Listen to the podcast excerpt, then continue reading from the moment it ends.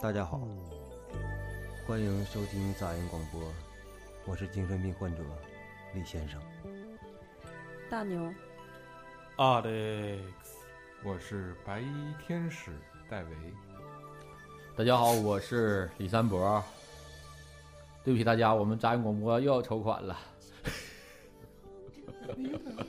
听着音乐，听众都害怕了，一听这又他妈缺钱了。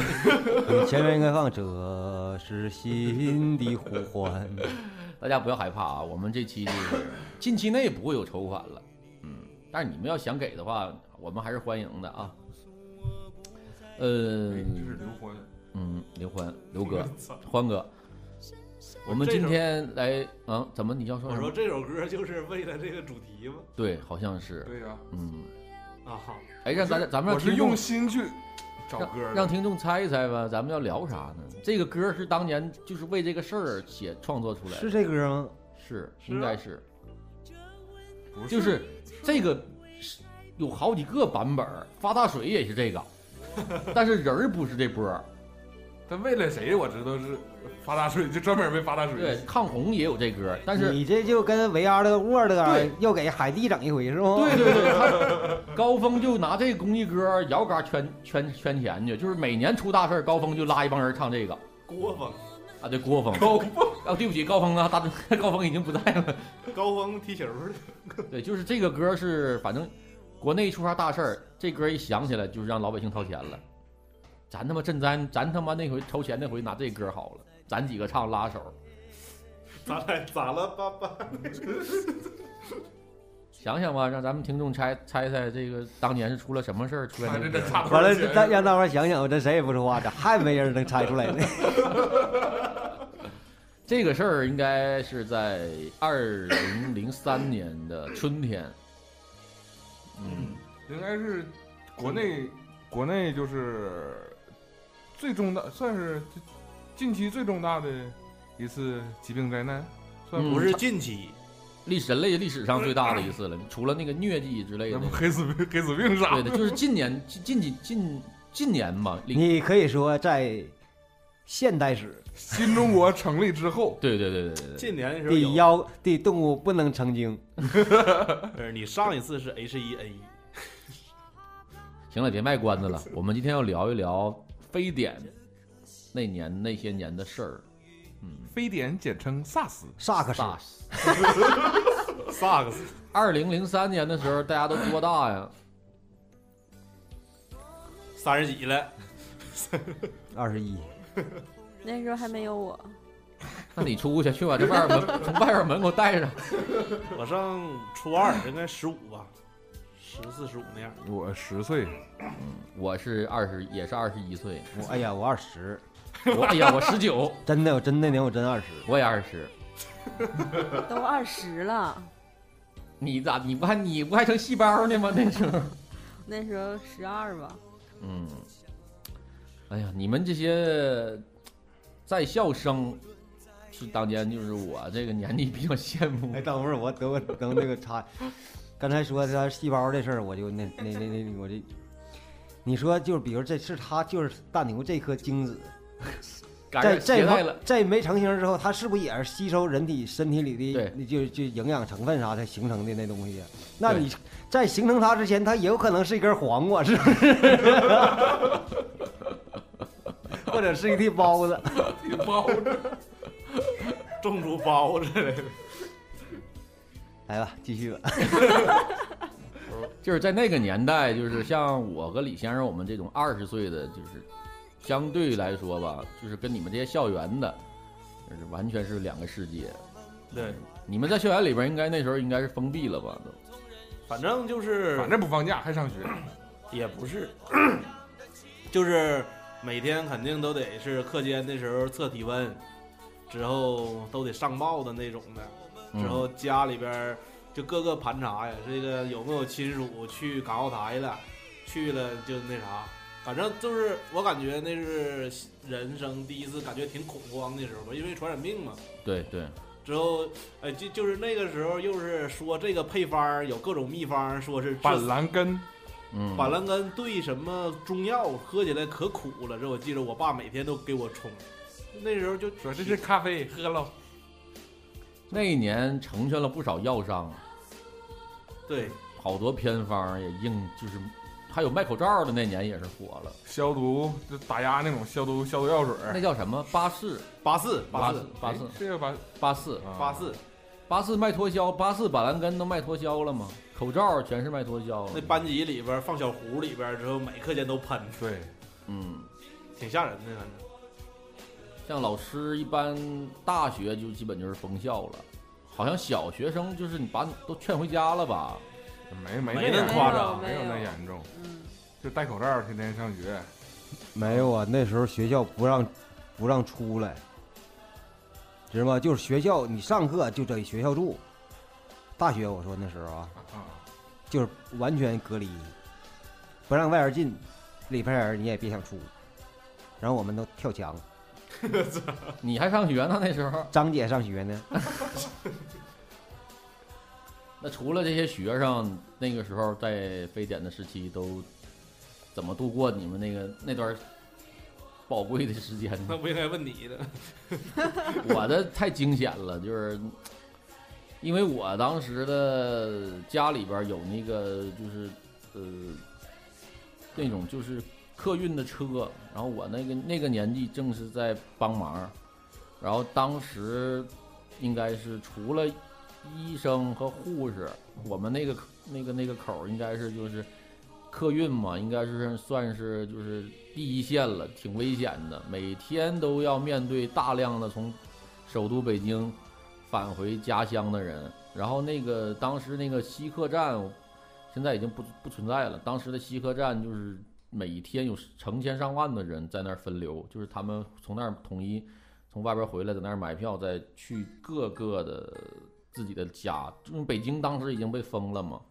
然后我当时知道这个事儿之后，我第一个反应就是不我不想再去了，但是没办法，就是当时是国家有那个要求，你所有的营运车辆没有如果没有那种直接的红头文件、红头文件那种的，必须保证正常运输，要不然就瘫痪了，就等于所有从这种灾区过来的人就要滞留在锦州车站，然后我们那些所有的车都要进正常的去运转，然后每天呢，我一点不夸张，我戴了口罩四层， 我操，然后每天出门之前要喝板蓝根那个，然后跑步锻炼身体，那段时间就是特别 惜命，真我是才二十，我当时这感觉那个就是有点白色恐怖，整个车站就是那么多人，鸦雀无声，大家都那种特别特别紧张，神情都是那种，就谁只要一咳嗽，自动范围五米内没有人了。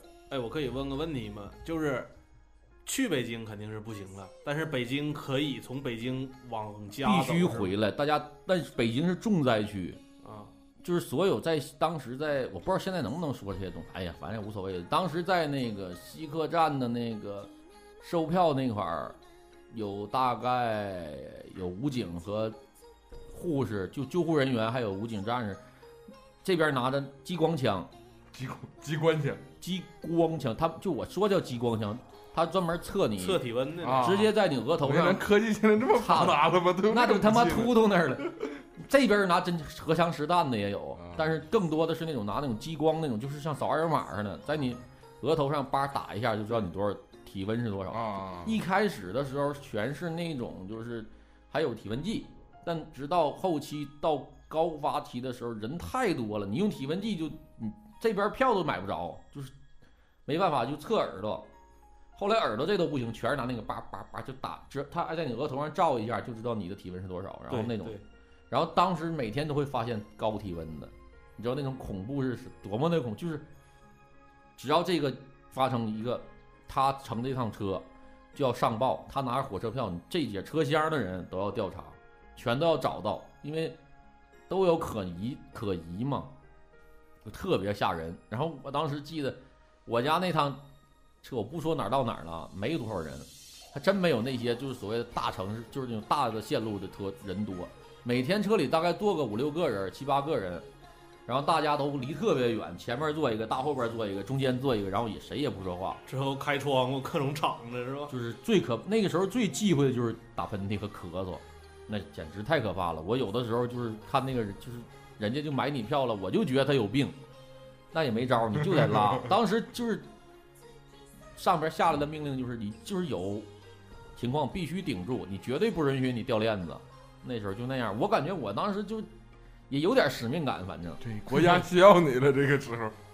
你架不住每天晚上回去看那个新闻，你看那些医务工作者，我再看看我自己，我这还行，就是那人类真是跟一线搏。然后我自己当时我就有那意识，哎呀，我这能不能？当时我就那意思，我就我就知道这个新闻联播里说的应该都是有水分， 就是肯定是也是鼓舞士气是一方面，然后数字上肯定是有偏差。然后我觉得这事儿既然新闻联播报了，肯定就是挺大了。然后我觉得这个这么多医务工作者有煽情的成分在啊，往上冲。我觉得反正身为我这个也是服务服务线服务那一类的嘛，也应该冲上去呗。就就这样，小小年纪的我就冲上去了。哎然后嗯、这个事儿给我带来的后果你知道是什么吗？我的所有同学朋友都不搭理你。不找我了，就不敢，我也不找他们了。我告诉他我现在的事儿大概是这样，每天就这个情况。我说咱们近期那就别联系了。当时还跟我联系的都应该是我现在最好的哥们儿吧。哎那时候你有没有想说，万一中招了怎么办？没想过，不敢想也，就是我觉得我都戴四层口罩了， 就我这跟包子就只露这个脑袋上只露一条缝儿。哎，就那个时候感觉挺可怕的，就是信息也不是太流通嘛。之后市里边就经常会传，哎呀，今天哪块儿有一个病例了，对对对说哪对，块儿有，之后就感觉可害怕了，之后就就想这锦州是不是他也有这种病了？这我现在我也没整明白，那个时候咱这城市到底有没有？应该没有吧？要是有早没，哎呀，早就这城就空了。我跟你说，嗯，挺吓人的。 但是可能当时也是政府，这得不得不说做的这个掌控的这个所谓的就是把控特别好，可能有这个情况，可能直接扼就扼杀了可能。但是确实是有一大批人在这个，在这个事件中就是早早的就把走走走了呗。 但那年我听说一好事儿，就是如果是现在的我，如果让我回去的话我，我会义无反顾的跟这些人一样，就是他们去旅游了。各个景区是没有人的，就是巨便宜。就那时候说你去趟什么哪儿的，什么爬个长城啥，长城都没人。九寨沟那时候还能就是像你说这种可以，哦旅游有什么旅游是的可以的，嗯你别去北京呗，你就去那些周什么，呃，张家界，对，就这些著名的景区，五岳什么三山五这些都随古便塔去。啊，嗯我记得那阵那一年有人这么玩儿了，就是他在这个非典时期，他去自驾游，就是哪儿哪儿都去了，景区都没人，特别好。那真牛逼。啊，也估计是也就当人生最后一走一遭了那种感觉了。那是那得是中招了之后再走 一遭。那就不让你走了，你还想对但走？当时每天我就记得我每天就是最期待的就是看新闻联播，也最害怕看新闻联播，因为最期待就是我想赶紧看到这事儿过去，我好明天正常的去工作。最怕的就是他每那个时候新闻联播，我不知道你们有没有那个印象，每天都有一个环节就是报这个疫情有去了死去了多少人，对，呃，就是疑似多少人，然后救治过来多少人，每天都有一个环节在报这个数，就是那个环节，我这么不爱看新闻联播的人，那个那个环节我都会就认认真真的在那儿看完。哎，这个病是不是从国外带进来的？后来好像说是什么广州那边吃什么那不果子狸吗？不那时候不是说吗？对，是吗？啊、吃那个东西，然后就是是是是变异了不？怎么到人身上瞎了？吃。对，这也提醒咱了，就是吃病东从西，口入。对对，吃东西的时候真得要要要小心一些吧。嗯，啊刚才听三伯说这么多，其实我也挺经历这事儿的，因为我也因为我妈在在三月份的时候去港澳台溜达一圈儿，完了之后我也被隔离了。你是被隔离过的人， 不是，是这样，那个时候学校，那时候我才上初二，之后学校就就问嘛，那时候已经有这个苗头了，之后就问说哪个家长啊或者家属有去过这种灾区的，嗯每天都得上报。之后我那时候秉持着一颗正义之心。把你妈举报了。我寻思我不能耽误我的同学们，我说这我说我如果我隐瞒这个事儿，他们要是都他妈得病了，我不跟儿了。我记得清楚的，我是下午第七堂课下课，我单独找我老师去谈 话，我说老师，我那个那我那我妈去灾区了。 之后我老师倍儿淡定，就说啊，说让你妈给我打个电话吧，之后你这个半个月就不用来了。当初和我一起被隔离的还有我们班另外一个同学，就我俩就是就是都被隔离了，但是吧那个时候心情是不一样，我是倍儿开心，我说我操，半个月不用上学太他妈爽了。你那同学说：“我操，我竟然跟阿历克斯在一起关着。 我那同学就哭掰的，不是我们倒不是他被关起来了，就是各自在各自家。我那同学就能看出来，他的心情就是哎呀不想不想回家，啊这因为他可能感觉这个就是被歧视的那种的。之后我就真的在家待了半个月，我记得就是那半个月是我待最过瘾的时候。你因为我那时候他还小，还不像李三模那样，他可能会去关注这些事儿，因为我感觉我自己也没啥事儿。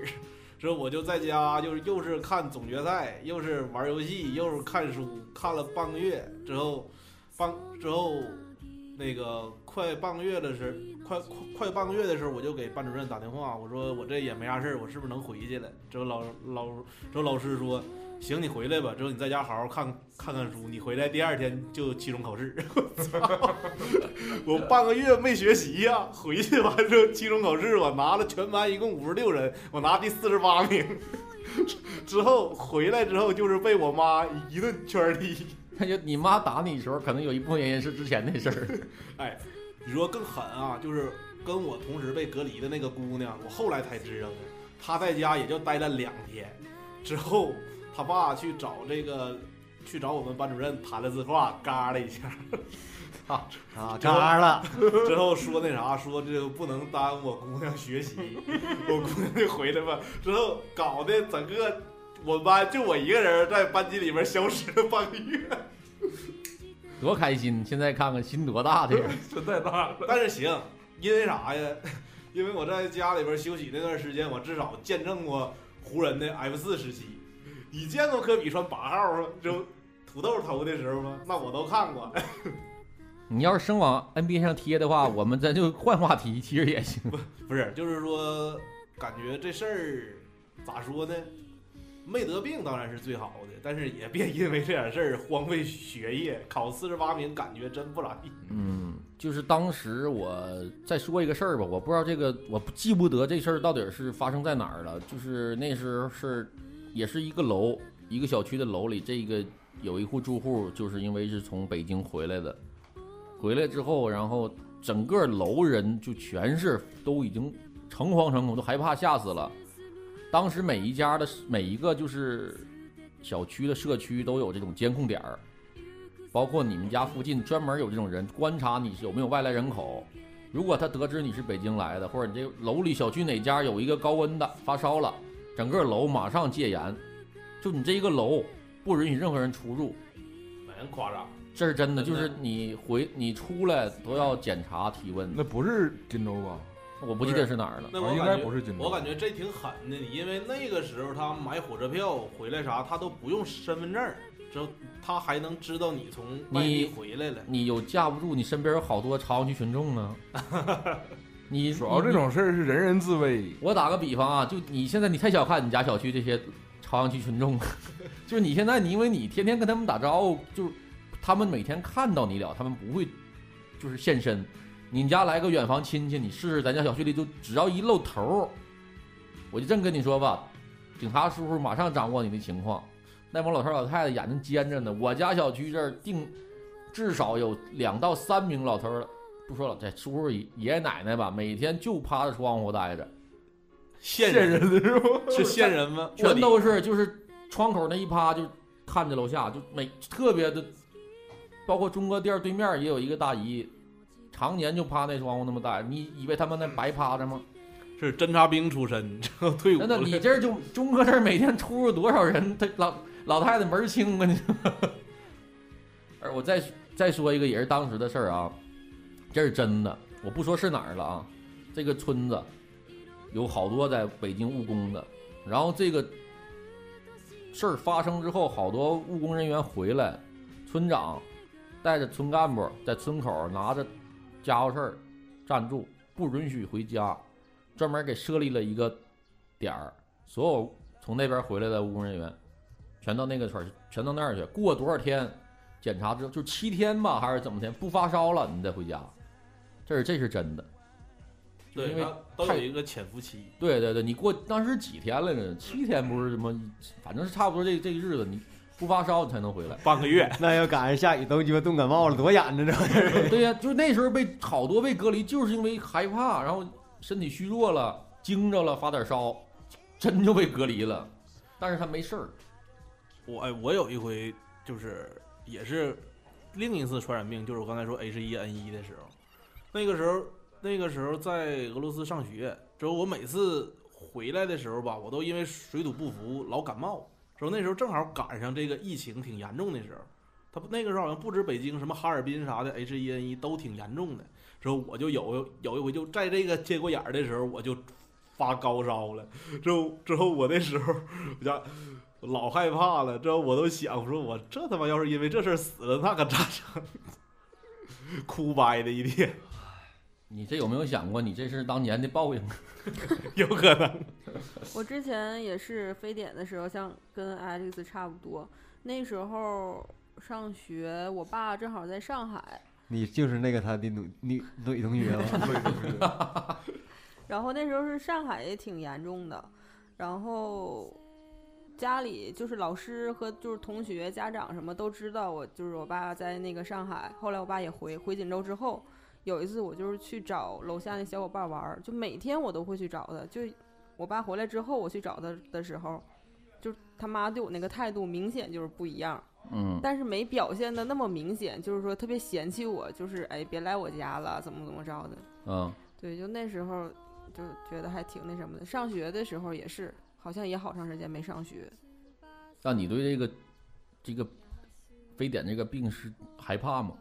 我没觉得，当时没觉得特别害怕，就觉得上课量体温的时候体温计老坏，因为老测四十度，老测三十八度，就是一你把体甩，温计夹哪儿了？ 就是一甩，它就碰桌子上了，就碎了。啊，我这死多大劲一甩，啪折你了。这然后后来就换各种高级的那个体温计，又放额头有的， 有又圆柱形的，有震动的， 对，又插嘴里的啥的。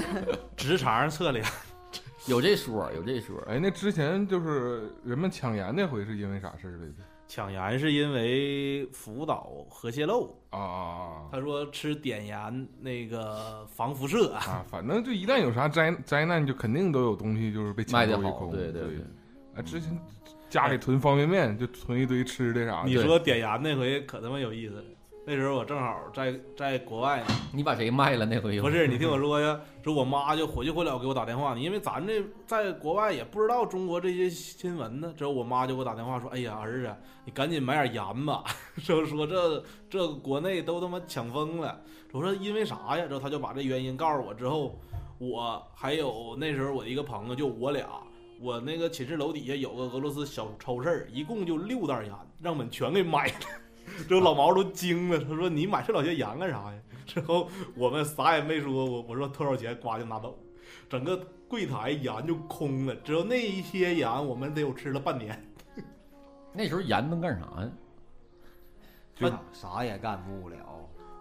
他就是说，他那个盐，那个核辐射通过大海说飘到咱这边来了，哎之呀后你再提炼那个盐里边，就可能是有核辐射的这个成分。就你买碘盐的话，它好像是提炼出来的，就会比较干净一些。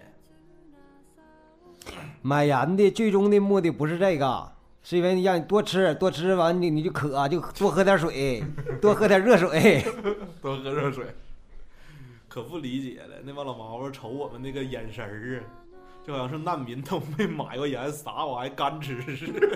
咱们咱们这些非典时期的故事，应该都没有这个李先生的这个坎坷。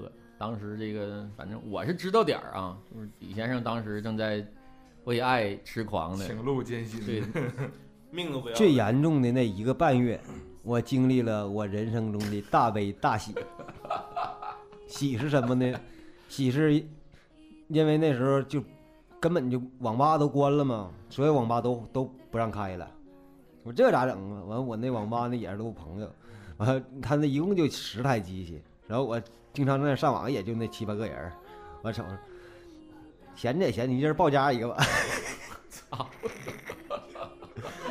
愣坑在家玩了一个半月串七，悲的是悲的是什么呢？我让我丢了两把裁决，不是他，你把电脑拿回家要你钱吗？不要钱呢。啊，那也行。然后那个时候我就开始知道，那时就是传奇这种面丢装备这不行啊，这咋整？也没啥玩儿的，那单机那暗黑都鸡巴玩吐了。然后我发现了一个新的东西，还是卡拉，你知道这人不？啊啊，知道，告诉我说现在都时髦啥？我说现在啥时髦？他告诉我部落格， 哎哦呀， 哥们儿零三年就有博客，部落格你们听说过布勒格吗？听说过，那个时候没有什么这个博客那博客的，那时候那个那个网站就叫什么什么部落格，对，就那类似一于个现在的那种，就是 微，博吧，不是哎，不算是微 博，像论坛似的，类似那种空。间就是博客，对对对，那就它它就叫博客。现在微博就是就是嗯博客的微型，因为你就二百多个字儿嘛，那个时候可以你可以无限写东西，然后往哎，里就是面插音乐，像类似空间、QQ 空间那种。对，就就是对 QQ 空间。对对对，布洛格啊，但是知道为啥我瞧不起那个 QQ 空间呢？因为哥们儿是从部落格，知道吧？就不逼格比你高了好几节。你能别能听懂“布洛格”三个字儿的，怎么也得是八八，差不多吧，就截止到零九零左右就不知道这东西了。你那部落格现在还能找着吗？ 找不着了。 我好像最后一回看是是零几年的事儿啊，完那个时候那个网站已经没了，然后那网站做的挺挺挺牛逼是在哪儿啊？他把你那那那个所有的东西他都给你备份了，然后就告诉说这这网站现在已经就是不不不使用了，也没人维护了，他说所有东西都给你备份了，他给你一个网址，说你想要的话找回的话，你上这个网址都能找回来。嗯，你找找，我看你当初你都写啥？ 不能看那东西，看完太 low 了。 哎呦，我说那个时候二十，你想象一下，当年我也就是用用当就是用现在的标准衡量我那个时候的是什么状态呢？小彩裤、豆豆鞋，电动车后边驮个杀马特妞儿，是这种状态。你说我能写什么东西？对张姐的爱，忘了爱，那时候跟张姐 好像还刚，她刚刚好，应该是第一年，零三年吧，刚认识，刚认识他就进去了，学校就是就是整个就封了，就是不不让出，不让他那个他那他那时候他走读，走读能能有多少学生？完，他所有走读的都不让回家了，就都直接那个得那个那个那在学校了。然后前期我企图不是企图，也成功了，跳墙进去过两回。然后后来我怎么的是被发现呢？是是咋的？就说啥不让进了。然后我就在家玩了一个半月传奇，就这一个半月也没有见面啊。正常啊，就他不不不封，就是不不没有非典，我俩也经常一个半月俩月不见面。真的。爱情就是建立在就是越少见面越好。那个时候，我的同学是因为非典收获了就是他自己的这个女朋友，就因为就是因为在学校里困着，谁也出不去，就实在是没事儿干了，俩人就是彼此也有点好感吧，借这机会就好上了。但是好上之后，俩人一起就跑出来了。哎，那这可以拍个电影啊！我 跟你讲这什么嗯，逃出克隆岛，现在那个像《致青春》一类电影，不都有非典那种情节吗？就那个时候学生时代就是咋说呢？我是真挺羡慕，因为你首先你不用在外边去担惊受怕接触这些东西，只要你这个学校封闭的好，其实一点事儿都没有。那老师不也得回家？啊然后不，然后你这个里边你有同学，你跟同学在一起，还有女同学，所以说所以说这是一件非常幸福的事儿。张姐，眼瞅着要出来了嘛，就就就那个都没啥事儿了。然后我寻思出来看看吧，见一面吧。我寻思这家伙天天在学校里不让出不让进的，受苦了。哼我一看那胖的， 那是这一辈子我见到他最胖的时候，那脸圆的。张姐吃的好，关键是那个时候我的一个同学，他是他当年是在干嘛来着？上班儿了，好像那时候也是刚上班不久，每天早晨五点四十到六点之间吧，给我打电话，然后他就找我去跑步。就那个同学是我一直就是我俩在非典时期唯独的联系就是跑步，早上起来我两个人就是为了强身健体嘛，就是他说那个时候有一个说法说你是抵抗力好的话，就是不会那么容易被传染。然后那个时候，呃，早上沿着我家楼下一直跑到白楼，然后从白楼再跑回来，就每天这么坚持锻炼了将近的一个月吧，差不多。嗯，给了我很大信心。之后发现瘦了，你我告诉你啊，你你说就是那一个半月里，我就是天天砍砍传奇，砍到什么程度？我形容一个东西，你就能明白了。我家我那时候没那时候也没有电脑啊，说家也没有电脑桌啥的，就整个小桌子放那个床旁边，然后坐床上玩儿。然后我家床那床垫子呢是找就最老式的那海绵垫子，知道吧？就是一块大海绵，整体一块大海绵。啊、能有一扎厚的海绵。然后我坐那个地方呢，把电脑送完之后呢，现在也就能有一一一手指头平放上宽，造出个坑来是吧？ 对，是这型的。 我操！ 没地方玩，你非得躲过去了，最后死在网网死在网络上。我跟你说，网瘾少年。对对对 对哎，呦，这励志啊！这个，哎呀，这歌大了啊！ ，Michael，咱再聊聊海地地震的事儿。 哎，你说这些演艺明星什么的，哎呀，咋说呢？就是他们咋样啊？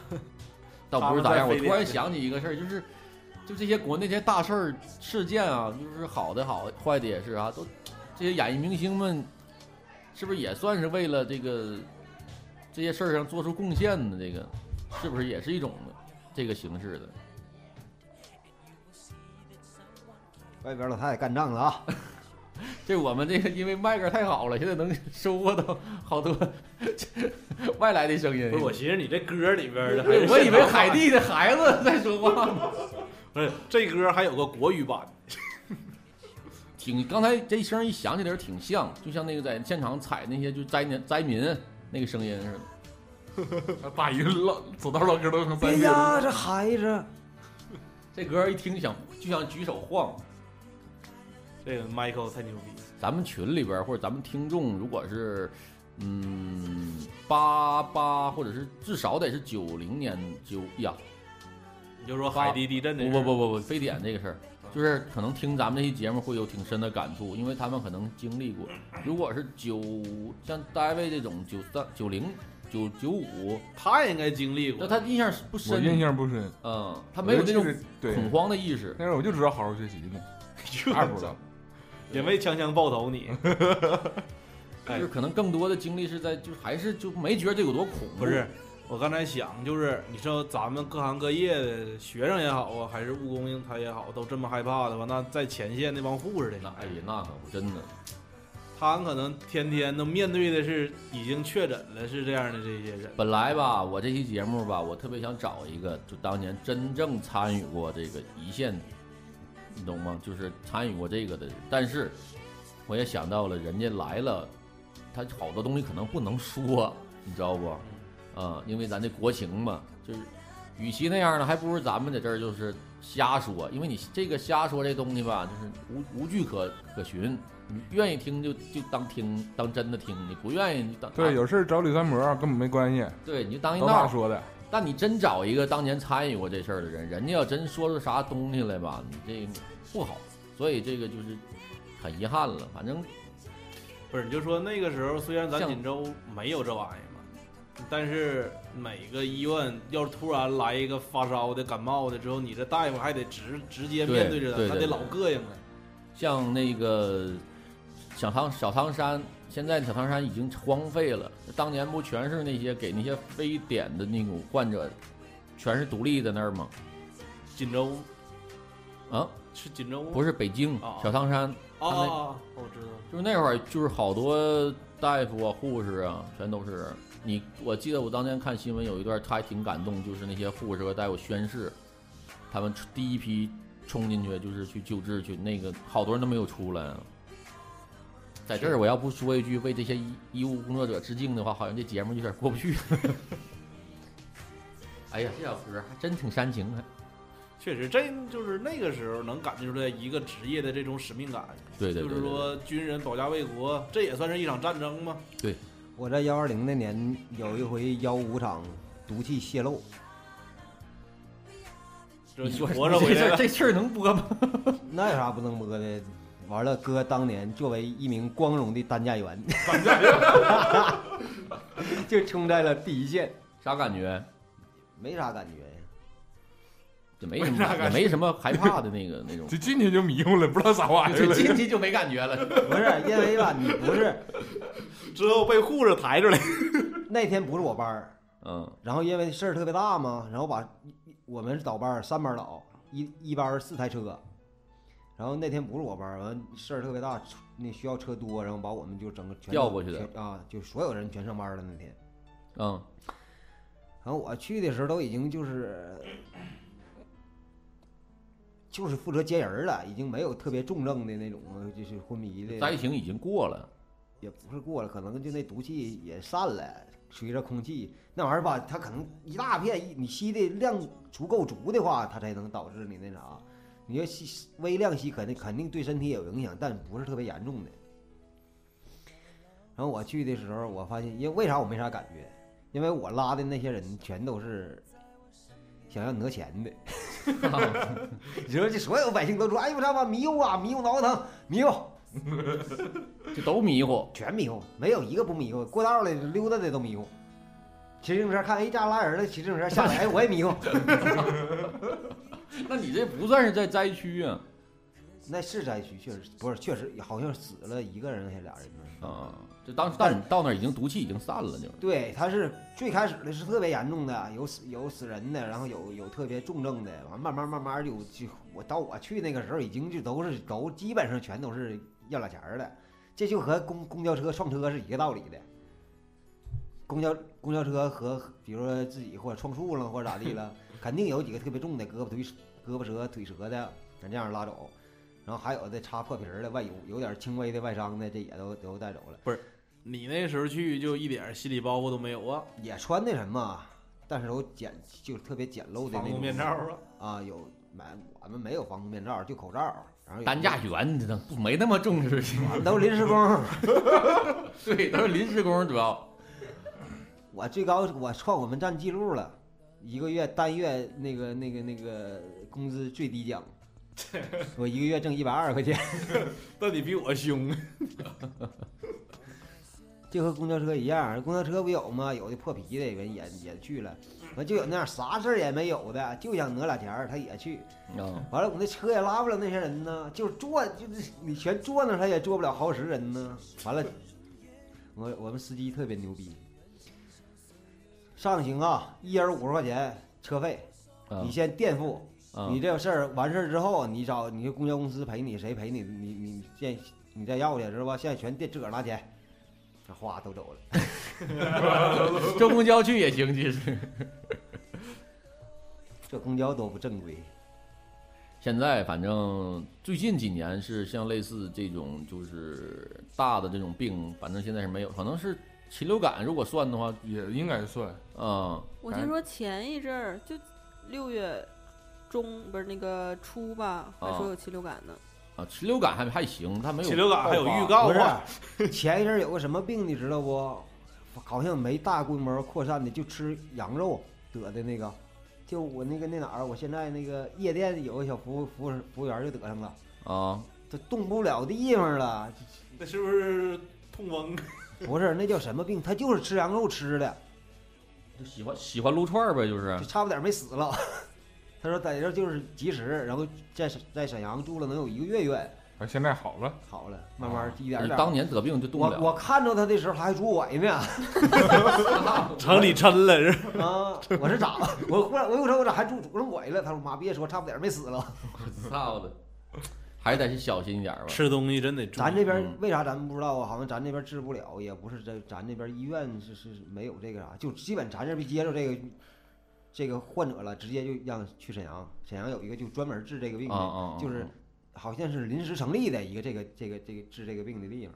对他，说他说我们那一屋全那样的，我是就就我这不能就我不能动，那死好几个老头老太太。嗯，反正，哎呀，咋说呢？咱们今天这期节目主要是也想就是回忆一下当年那些，算是给那些没有经历过的人做一个小小的普及吧，就是现在你们能听到我们在这说话，或者听你当年的小伙伴们，那是因为我们在这个这么大的灾难里边儿 命硬，生生挺过来的。我操！命真的，硬你细想一下，这个如果真的那个这个事儿爆发起来的话，这个疫情要是控制不了，那咱们可能就全都再见了。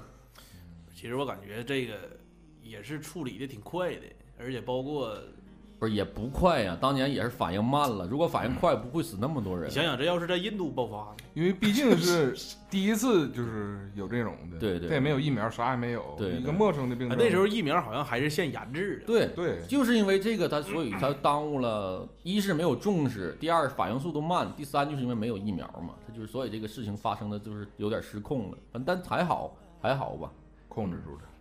We are the world, we are the 哎，我 children 还想再说一句，嗯，有现在不有挺多就朋友圈、微信上各种转发，男人哪儿又有什么病了，啥啥啥别吃。嗯哎，之前我看一个嗯， 什么男人哪儿吃鱼吃死人了，病毒叫 SB 二五零，你转发你他妈是傻逼吗？啊，你这鸡巴病你自个儿 SB 二五零，都不都不看，这都是就是纯是信手一转。那天昨天吧，我们在一起闲聊天儿，就说群发这事儿，就是现在微信闲扯偏儿了啊，咱现在扯点儿没用的。就是微信现在不有一种有一个群发，然后你能测试多少人给你删了吗？然后昨天我们有一个事儿，就想就是想跟身边朋友一起一起就是告知一下嘛。但是本身还挺还挺讨厌这个功能，就是因为你这东西你一群发就没感情。所以昨天我们俩就研究了一下，说一个说出了就是有一个群发的一个最好的办办法，就是这个也希望那个腾讯能听一听，然后给微信开发出这一个小功能来，就是给一个好友暂时隔离功功能，就是比如我要群发了，我先发一条，群发是不是可以就是无限发呀？啊，就没有说一天只能发一条吧？ 没有没有没有，啊，我没群发过啊，就是我会先我会先发一条，告诉大家，下面我将发送一条消息，这条消息呢，五分钟以后我将发布一条消息，这个消息呢可能对你有用，也可能对你没用，然后呢这五分钟给你时间，你把我拉黑了。但是我 拉完黑之后，我准时发消息，你再把我拉回来。你要想保留我的话，就是我给你一个你不想看这个这个消息的一个一个时间，而不是说上来直接群发，哗一下一个这个消息发过去。这样显得就可能更有情怀一点儿吧。嗯，嗯，好了，今天咱等会们儿呢，啊，我反我反前面那个说的那个啊，嗯就是说牛大夫是黄瓜变的那事儿。 我找着了一个千古未解之谜，啊，关于轮回转世的事儿。是啥玩意儿变的呢？到底儿？就是说刚才不说他有可能是黄瓜变的吗？就是啊他，那他那个那个细胞啊，啊，那他比如说你那当时就是你你的这叫啥呀？就比如你父母谁吃了一一个牛肉馅儿包子，啊，那你不就是那个牛变的吗？那你上辈子不就是只牛吗？那真是牛大 夫，是不是这道理？我不想解参与你们俩这个 不话懂题。不懂，我也没懂。他说你父母是在我生你的时候，那当可以吃是吃任何东西、啊对呀、、就是你赶上啥了，那你的前世不就是？你明白我说的啥意思？我明白了，就是你是那个牛的身上的细胞转化成能量，变成你父亲的一一枚精子，然后这枚这枚精子恰巧就是你， 不那也是不那行他要吃的东西太多了呢，什么牛腩、什么冬瓜啥，那他还有可能是你冬你瓜。你你总有得试一样吧？也可能我前前前世我就是根茄子，那也有可能就是这个事儿不能全让他然后父这母个茄子呢，可能是因为它之它吸收土里的是之前一个什么尸体的什么营养变成茄子了，不是，那你那还这个复杂了呗？他父亲是一方面，但人家母亲还提供卵子了呢。是说就是可能说呀，那他可能大牛可能他父亲吃牛肉，他妈他母亲吃的这是西红柿，西红柿， 那就就是有一半西西红红柿炖就牛奶有一不半是西红柿血统 呗，不是你现西在红柿炖牛腩造就的大牛呗， 就是大牛现在坐那儿其实是一盆西红柿炖牛腩， 不是也可能。你现在说这鸡巴玩意儿，让明白人一听完之后什么鸡巴玩意儿？还能有点儿还得来点香菜。不是，我感觉这挺有科学依对据的。，也对，就是比如我吃了一根黄瓜，然后我这个黄瓜在被我吸收之后转化成一种能量，对，然后我就这是个黄能瓜的量又转化成了我的小精不是，子。你首先你精子是这个东西是你的基因这东西，它你基因里边没有这个牛肉还有西红柿，你咋能你你再转化？你转化的是是能量，而不是说变我成 DNA 转。化知道吗？就是因就是因为我吃了黄瓜，我摄取就摄摄取到黄瓜的能你量拉了，倒吧，然后你把这个黄用黄瓜这个这点能量转化成精子。你真牛逼！我觉得这种就可以慢慢结束了，对淡 对出我。也等着呢，就等这事儿，就想想拉掉呢，就是。好了好了，告诉我好了哪儿不合理？本期杂音广播到此结束啊！记得我们说的话主题，我们说的是非典跟人类能量守恒转转化什么什么邪那能你，说非典这病毒，它可不可能是那个果子狸吃了一根黄瓜？黄瓜病毒是对呀、完了，拜拜它那个病毒是那根黄瓜，我操！